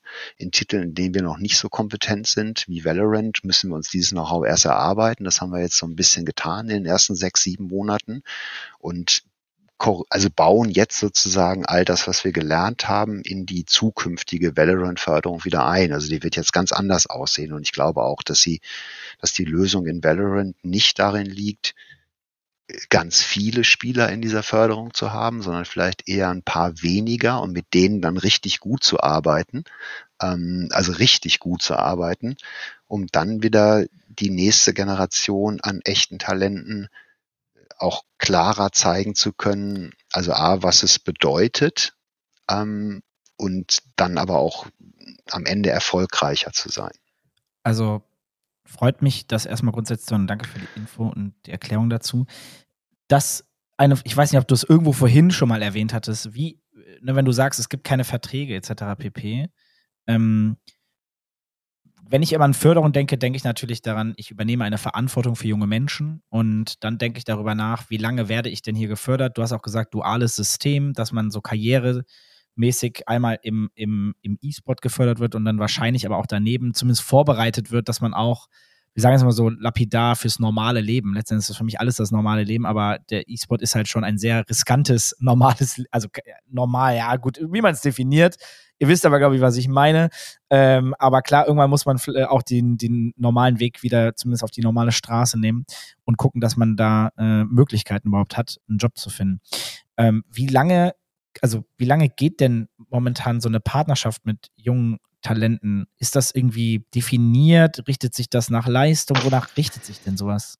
Also im, jetzt sind wir wieder auf der Papierebene und Idee- und Konzeptebene. Also im besten Fall lernen wir dich ganz früh kennen, vielleicht irgendwann mit irgendwann mit 12, 13, 14 ähm, und bleiben Partner zusammen, bis du deine Karriere beendest und irgendwann in irgendeinen, also und danach in einen für dich gute berufliche Prof äh, Weitersituation kommst. Also im Traumszenario machst du dann mit 32, äh, legst du die Maus weg und fängst bei Take TV als äh, Senior Manager an. Dann würde ich sagen, haben wir irgendwann etwas, auf das wir wirklich stolz sein können. Ähm, logischerweise sind wir da noch nicht. Aber also von der Grundidee fördern wir dich, fangen wir an, mit dir zu arbeiten als völlig unbekanntes kleines Talent und verabschieden dich nach einer erfolgreichen Profikarriere. Ähm, und die Leistungen, die du bekommst, sind natürlich komplett unterschiedlich, je nachdem, in welcher Situation du gerade bist. Also ähm, das ist das Zielszenario, wo wir irgendwann hinwollen. Jetzt aktuell haben wir Spieler, nehmen wir die Keimers beispielsweise, ähm, die tatsächlich seit Gründung der EPF in der Förderung sind und wo es, die immer noch in der Förderung sind, jetzt ganz andere Sachen bekommen. Ne? Also die haben schöne, die sind jetzt irgendwie nicht mehr in der Situation, dass sie existenzielle Probleme haben, weil sie halt irgendwie beide bei einer guten Organisation spielen und und, aber mit denen arbeiten wir halt trotzdem noch in dem einen oder anderen Feld zusammen. Also wir arbeiten sehr viel Fitness, Sportpsychologie, kommen immer wieder ins Bootcamp. Wir machen Consulting, so ein bisschen Mentoring in, in dem Bereich, das, was sie jetzt gerade brauchen. Wir haben auch andere Spieler, von denen haben wir uns nach drei Monaten wieder getrennt, weil wir das Gefühl hatten, irgendwie halt, ist eine Pfeife. Also jetzt gar nicht, also ist, es ist nicht der richtige, die mhm. richtige mhm. sozusagen für diese Leistungssportkarriere. Ähm, wie wird das sein? Ich, ich hätte da auch gern mehr Struktur noch drin. Also wirklich zu sagen, vielleicht gehen wir in so eine Richtung, dass man sagt, das erste halbe Jahr ist mal so ein Kennenlernen, so eine Probe, Anwärterschaft vielleicht, ähm, bis wir uns beide, das sind ja mal zwei Seiten. Also du als Spieler musst ja auch Bock auf uns haben, ähm, bis man sich besser kennengelernt hat und dann entscheidet man, Ähm, das andere ist, dass wir immer mehr auch Fokus legen auf die Auswahl. Also Auswahl, der Chris hat es auch nochmal gefragt, also es fängt dann an mit einer simplen Bewerbung. Ähm, dann geht es aber auch sehr viel ums persönliche Kennenlernen und wir machen eigentlich nichts mehr ohne physische Camps am Ende des Tages, also wo wir die Menschen dann auch wirklich live und in Farbe und persönlich mal vor der Nase haben, um so ein Gefühl zu entwickeln, könnte das denn der richtige sein. Aber da sind wir vielleicht bei 30 Prozent oder so. Also da, da ist noch wahnsinnig viel Luft nach oben in der, das wird aber auch einer der, der ganz wichtigen Punkte sein, wie können wir in der Auswahl zu Beginn noch besser werden. Also, da ich ja doch relativ nur ich, ich, leg, ich bin jetzt, ich gehe auf ganz dünnem Eis gerade, weil ich nicht weiß, ob er vielleicht sogar bei euch ist. Aber ich kenne einen Valorant-Spieler nicht sehr gut, aber äh, da ich ja sehr tief in der Valorant-Szene immer noch verankert bin, äh, der heißt Klick. Der war, glaube ich, der beste Spieler in den Stats letzte Saison. Der, schon der VRL-Dach, also der höchsten deutschen Liga. 17 Jahre. Ist mir jetzt, fällt mir gerade jetzt so ein. 17 Jahre alt und geht noch zur Schule. Ähm, hat einen, äh, ich würde sagen, strengen Vater, äh, der möchte, dass er das alles ordentlich macht. Der wurde zweimal, es ist nicht so gut gelaufen bei Ex-Teams bei ihm. Und der hatte da keine Betreuung. Ich glaube, der wäre jemand, äh, der fantastisch, also ich mache jetzt Werbung für ihn hier, glaube ich, aber ich glaube, der, der würde fantastisch in euer Setup passen, weil der wurde, der war in einem Team, wurde nie bezahlt als bester deutscher Spieler, zumindest laut Statistik in dieser Liga. Davor war er im Team, da kriegt er immer noch Geld. Ein recht bekanntes Team auch, Wave Esports. Kann man ja schon so callen, gerade wenn Leute nicht ihre Gelder bezahlen, Penner. Ähm, und äh, ja, ist ja so. Also, sorry, aber äh, es war vor kurzem Twitter, kurzer Twitter-Aufschrei und dann ist es wieder weg gewesen. Ähm, und fairerweise muss man sagen, jetzt haben sie, nachdem das dann öffentlich wurde, gesagt, nee, wir machen Ratenzahlung. Wir zahlen das jetzt natürlich. Teilweise schon über ein halbes Jahr her. Nee, ein Jahr her, Entschuldigung. Ähm, das sind doch, glaube ich, so Leute, die ihr dann, die brauchen eure Unterstützung tatsächlich. Aber andersrum werden die auch bei euch super reinpassen, oder? Aber Chris wird auch noch was sagen. Bevor der, bevor der Jörg da jetzt draufspringt, ne, ich glaube, dass genau diese Dinge ja vor allem erstmal zeigen, wir haben ganz viel über Professionalität gesprochen. Und ich glaube, genau diese Dinge zeigen ja auf, wo wir gerade stehen und wo wir eigentlich hin müssten. Ne? Und das ist natürlich jetzt vielleicht ein Einzelfall. Wir wissen, ne, alles ist kein Einzelfall, das passiert öfter. Aber das zeigt dir ja eigentlich, wo diese ganze Industrie und die jeweilige Szene einfach steht, wenn du mit solchen Sachen auch einfach noch durchkommst, ne? Das ist ja totaler Quatsch eigentlich. Ja, also vielleicht kurzer Sidekick. Auch eins der Themen, mit denen wir uns leider ganz viel beschäftigen müssen. Also wir zahlen gerade relativ viel Geld für, für Klagen gegen Kovana und Penta wo wir versuchen, Spieler zu unterstützen, ihr Geld zu bekommen. Sehr unwahrscheinlich, dass da was rauskommt. Ich finde es trotzdem unendlich wichtig, die Verbrecher dahinter in Grund und Boden zu hauen. Die müssen halt raus aus der Szene. Ähm, zweite Thema dazu, eins der Dinge, was wir unseren Spielern anbieten, ist. Aber Andreas Schätzke ist doch jetzt raus aus der Szene. Also.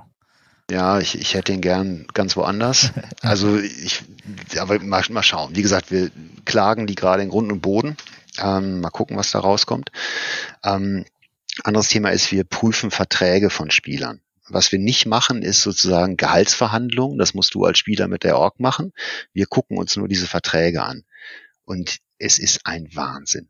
Also in 90 Prozent wirklich der Dinger, die ich kriege oder die wir kriegen und dann mit unseren Anwälten prüfen lassen, haben immer den gleichen Kommentar das ist das Papier nicht wert, auf dem sie stehen. Du kannst das alles unterschreiben, weil das hat null rechtliche Gültigkeit. Das ist ein Wahnsinn, was da wer auch immer glaubt, in einen Vertrag schreiben zu können und irgendwie äh, völlig vergessen hat, dass es anscheinend sowas wie Gesetze, Mindestlohn, ähm, Arbeitnehmer, also dass es einfach etwas gibt und wir uns da nicht im rechtsfreien Raum bewegen. Ähm, und vor allem, wir reden ja nicht über das reine Hobby-Segment. Ne? Du redest ja wirklich schon über, also zumindest, weißt du, also Amateur, die Mittelstufe, dann redest du über wirklich das professionelle Segment und da passieren diese Dinge. Ja, bei Verträgen muss ich nur immer so lachen, weil auch da, ne, ich habe Verträge gesehen. Ich bin ja nicht mal Anwalt oder ich bin auch gar nicht irgendwie rechtlich so tief in der Materie.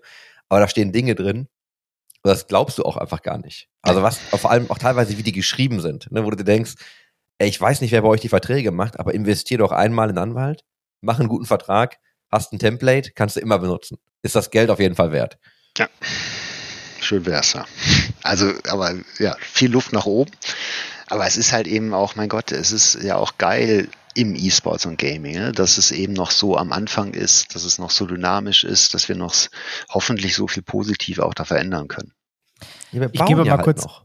Äh, ich gebe, also, so, so ich, wie mache ich das?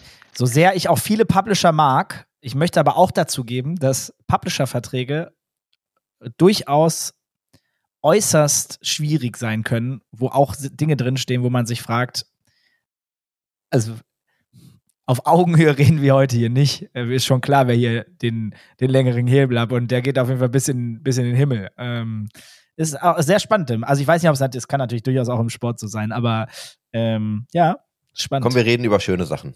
Jörg, ich, ich, will was, ich will was aufgreifen. Du hast gerade in so einem Side-Kommentar gesagt, ähm, also ein, ein ganzes Stück zurück, dass ihr jetzt wieder positiv auf das Jahr schaut.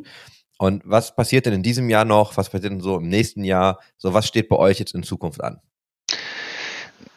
Also weiter wachsen, so blöd es klingt irgendwie halt. Also das ist unsere, müssen wir. Also das ist einfach, weil dieser Bedarf einfach so riesengroß da ist und ähm, also wir haben es gerade ja gesagt, wir haben, glaube ich, wie alle jetzt so Anfang, Mitte des Jahres ein paar Enttäuschungen erleben müssen, also indem wir Partnerschaften nicht verlängern konnten. Ähm, was mich beruhigt, ist, dass es wirklich nicht daran lag, dass wir irgendwas nicht gut gemacht hätten, sondern dass es da strategische Entscheidungen gab und irgendwie wirtschaftliche Notwendigkeiten. Wir haben das jetzt mehr als kompensiert. Also wir werden auch in diesem Jahr wieder um unsere üblichen 100 Prozent wachsen. Ähm, das ist immer noch auf einem Pommesbudenniveau, aber wenn du halt eben von 1,5 auf 3 Millionen kommst, ja mein Gott, wenn du das prozentual so weitermachen könntest, dann wärst du irgendwann von 3 auf 6 auf 12, dann wird es irgendwann logischerweise enden. Ne? Aber halt, ähm, dann sieht das ganz gut aus. Ähm, was mich echt freut, ist, dass wir ähm, jetzt eine große Partnerschaft, da kann ich noch nicht genau sagen, mit wem vereinbaren konnten. Ähm, das werden wir so in zwei, drei Wochen kommunizieren dürfen, die aber echt saugut ist, weil sie ähm, sozusagen dir erstmalig die Chance gibt, eine Berufsausbildung, eine echte Ausbildung ähm, mit einer E-Sports-Karriere zu verknüpfen. Also du kannst dich dann sozusagen halt auf ein Programm bewerben, ähm, wo du aus einer Vielzahl von Ausbildungsberufen dir etwas aussuchen kannst. Die werden über mehrere Jahre so gestreckt, dass du parallel E-Sports-Profi werden kannst. Und das ist eine geile Partnerschaft. Also das ist, kostet auch richtig Geld. Ähm, aber da haben wir halt einen Partner gefunden, der das mit uns zusammen jetzt aufbauen will. Das wird, glaube ich, ganz, ganz wichtig sein, weil du natürlich auch also die Akzeptanz der Eltern ein ganz wichtiges Thema dabei ist. Also wenn dir heute dein Achtjähriger sagt, ich will Fußballprofi werden, ähm, dann gibt es durchaus ja viele, die das unterstützen als Eltern, weil es gesellschaftlich anerkannt ist, weil du weißt, dass du da viel Geld verdienen kannst, weil du auch weißt, dass es gute Systeme gibt, gute Fußballschulen, Internate und auch wenn es da nichts wird, baust du dir Netzwerke auf. Wenn du heute Counter-Strike gut spielst äh, und deinen Eltern sagst, du willst Counter-Strike-Profi werden, das ist ein harter Pitch. Ähm, und auch zum Teil ein zu Recht ein harter Pitch, weil natürlich du als Eltern irgendwie vor allen Dingen das Risiko siehst.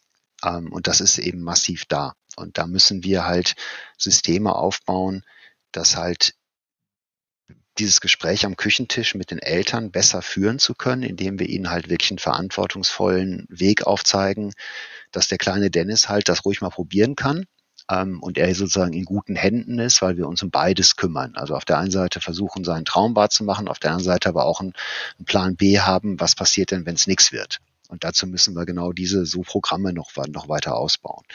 Habt ihr ähm, viele von diesen Gesprächen? Also habt, führt ihr tatsächlich Gespräche mit Eltern, wo ihr auch eure Arbeit nochmal erklärt und auch wirklich, also zumindest diese Aufklärungsarbeit macht? Also zum Glück immer mehr, was daran liegt, dass wir immer mehr, und das ist gut so, jüngere Spieler bekommen.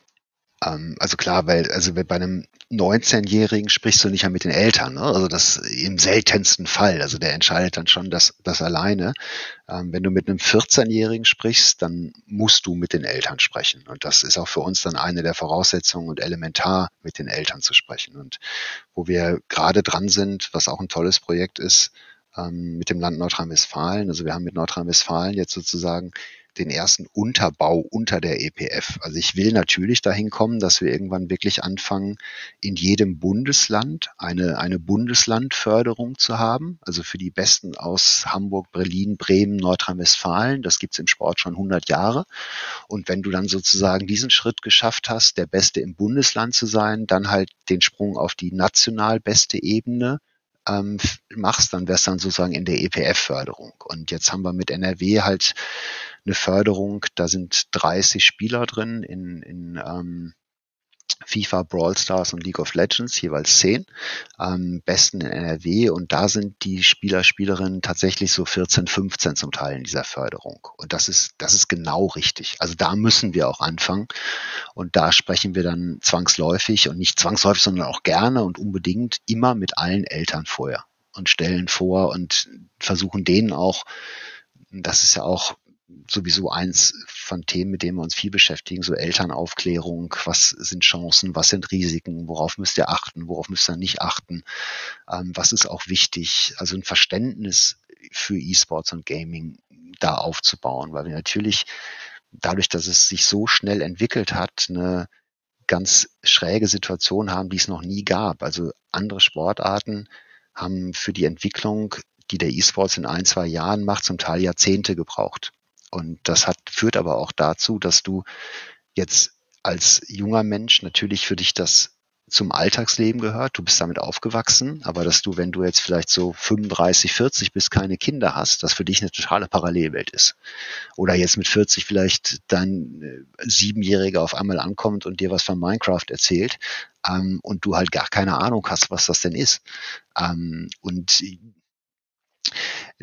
da einfach so dieses Thema zu sagen, naja, liebe Eltern, ihr seid halt verpflichtet, euch damit zu beschäftigen, weil eure Kinder halt jetzt äh, mal mindestens genauso online sozialisiert werden, wie sie offline sozialisiert werden. Und ähm, da gibt's äh, genau wie in der normalen Erziehung gibt's halt Sachen, Chancen und Risiken. Ne? Oder jetzt vergleichs halt mit, mit Fernsehen. Also es gibt halt geile Sachen, Medien für Kids, wo du sagst, da lernen sie was, das ist irgendwie cool und auch irgendwie trotzdem wird die Zeit reglementiert. Und es gibt halt auch Sachen, die möchtest du nicht, dass dein sieben-, achtjähriger sich anschaut. Ähm, und genauso ist halt E-Sports und Gaming in dem Fall halt. Ne? Wahnsinnig viele Chancen, aber auch Risiken. Und wenn du damit überhaupt nicht keinen Kontakt hast, ähm, dann ist das ist nicht gut. Und das ist auch ein Ding, wo wir, wenn wir sagen, E-Sports mehr in die Mitte der Gesellschaft zu rücken, wo wir auch noch weiter daran arbeiten müssen, also diese Aufklärungsarbeit zu leisten über E-Sports und Gaming. Ich, Schönes Wort eigentlich. Ja, ich wollte es auch gerade sagen. Also ich habe das Gefühl, wir könnten sicherlich noch eine Stunde ganz entspannt miteinander reden, ohne darüber nachzudenken, worüber wir jetzt gleich sprechen müssen. Aber wir sind schon bei über einer Stunde 20. Das haben wir glaube ich, weiß nicht, ob wir das schon, schon lange her, dass wir so lange gesprochen haben. Das liegt aber vor allem daran, dass wir natürlich über unser aller unser Herzensprojekt sprechen, nämlich den E-Sport und wie man ihn fördert und wie man ihn vorantreiben kann. Und da auch natürlich tausend äh, tolle Themen sind mit Herausforderungen und aber natürlich auch tollen Zielen und schon äh, Goals, die auch schon erreicht worden sind. Nämlich die EPF gibt es mittlerweile seit knapp drei Jahren. Und ähm, du hast es so schön gesagt, naja, dann sind wir halt gewachsen, müssen aber noch viel mehr wachsen, von anderthalb auf drei Millionen. Das ist eine Verdopplung, das ist absoluter Wahnsinn. Und ich werde wahrscheinlich auch in 20 Jahren nicht vergessen, wie die ersten Gespräche liefen und ähm, wo, wo ihr 2023 schon steht. Ich möchte mich einfach mal äh, in dem Sinne erstmal bedanken für die tolle Arbeit an, an, äh, an, bei dir und an das ganze Team dahinter, an alle Menschen, die daran arbeiten und auch die ganzen Partner.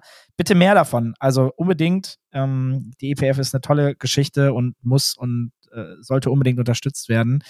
Jörg, erstmal auch vielen Dank für deine Zeit. Ähm, Chris, ich gebe gerne auch nochmal ja, an dich ab, bevor wir an Jörg abgeben. Es ist ja vor allem auch geil, mal zu sehen, wie so ein Thema entsteht und wächst. Ich erinnere mich nämlich noch sehr gut an unser erstes Gespräch. Also auch bevor wir überhaupt irgendwie in diesem Talk waren und uns über das Thema unterhalten haben.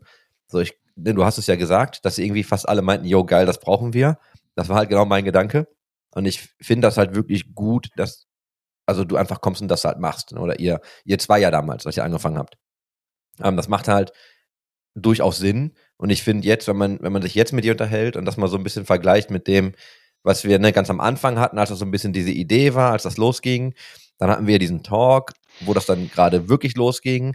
Und dann hat man das immer so ein bisschen mitverfolgt. Ne? Ich habe dann, so, also kriege ja so ein bisschen mit, was ihr macht, links und rechts. Bin ja nicht in der Tiefe dabei. Und jetzt nochmal einfach von dir so abgeholt zu werden. Für mich ist das einfach super interessant zu sehen, teilweise wie lang das dauert, bis man diese Schritte geht. Ihr macht ja auch bewusst langsam, wie du sagtest. Aber einfach mal dabei zu sein, ne, so am Rand mitzulaufen, wie so ein Thema entsteht, ja, unheimlich spannend. Äh, ich kann dir echt nur die Daumen drücken oder euch vielmehr als Team. Ich glaube wirklich, man braucht das auch immer noch. Ne? Also ich bin einfach froh, dass jetzt, sich jetzt jemand mal da die Mühe macht und diese Dinge aufbaut, vor allem als Non-for-Profit. Das ist super. Ja, vielen Dank, aber es ist, ja, es, also, es ist auch geil. Also, so sehr, bis irgendwie du schlecht schläfst, weil du das Gefühl hast, du musst nur an ganz vielen Stellen noch viel, viel besser werden. Das müssen wir auch. Und, und aber wir glauben, und das hat ja auch ganz viel mit euch und vielen anderen zu tun, die uns eben da, also wir haben das Gefühl, dass wir es immer mehr schaffen, immer mehr Menschen hinter diese Idee zu bekommen und it's all about people. Und das wird das Entscheidende zu sein. Also wir alle zusammen können aus dieser Idee EPF was Geiles machen. Noch glauben wir dran, dass es wirklich klappen wird, fest. Ähm, Garantien gibt's da auch null. Ne? Und wir werden, wenn jetzt wir nicht alle zusammen und wir in dem Fall halt eben auch diejenigen, die vielleicht den Luxus haben, über E-Sports und Gaming auch äh, wichtige Rollen eingenommen zu haben, ob es jetzt Influencer sind, Agenturbesitzer, große Veranstalter, Publisher, Dennis hat's genannt, ähm, müssen, müssen nicht, aber es wäre halt schon geil, wenn wir alle zusammen sozusagen an dieser Idee schrauben. Ähm, und dabei ist die Institution total unwichtig. Das Wichtige sind, dass wir eben aber die Spieler, Spielerinnen da in den Mittelpunkt stellen und nicht vergessen, wo wir herkommen mit der Kultur. Ähm, da, das hoffe ich sehr und ich habe Höllenspaß, da mitzuarbeiten. Ja, und danke, dass du dir jetzt hier anderthalb Stunden Zeit genommen hast, um uns da mal komplett durchzuführen. Ich hoffe einfach, dass ähm, ja, es den Leuten, die jetzt zuhören, genauso viel Spaß gemacht hat wie uns. Ja. Und ich hoffe, dass sie jetzt auch, also spätestens jetzt, alle auf diesen, weiß ich nicht, fünf Sterne Kommentar-Button drücken und uns mal ein paar gute Kommentare da lassen. So. Glücklicherweise, weil Jörg es gerettet hat, nicht wegen uns. Nee, natürlich. Aber das ist ja mit, also wir bekommen ja ganz anderes Feedback auf die Folgen mit Gästen, weil es an den Gästen liegt. Die Leute mögen uns eigentlich gar nicht. Die mögen nur die Leute, die wir einladen. Das ist okay. Das, das Einzige, was wir können. Ist auch Ja. okay so. ist auch ein Skill. Jeder, jeder braucht seine Aufgabe. Ja. Ich, ich danke. Jörg, falls du noch irgendwelche letzten Worte hast, die gehören natürlich dir. Danke euch Gerne was. beiden und äh, also macht weiter so. Es ist ja wirklich, ich finde halt, dass, äh, also ihr habt ja noch ihre, eure eigenen und großen Business und sowas, aber ich, ich liebe euer Format. Also fünf Sterne von mir allemal.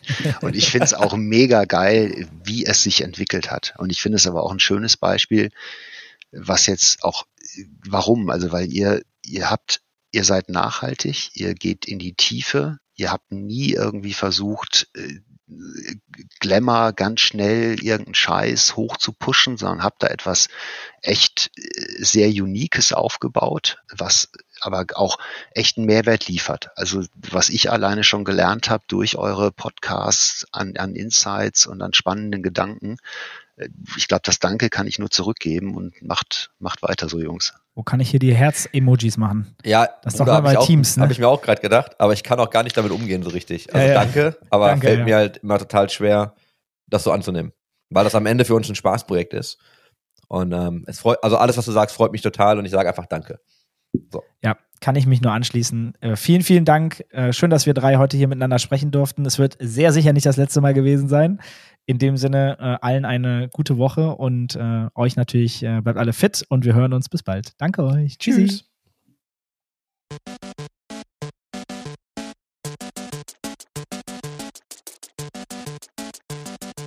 System shut down.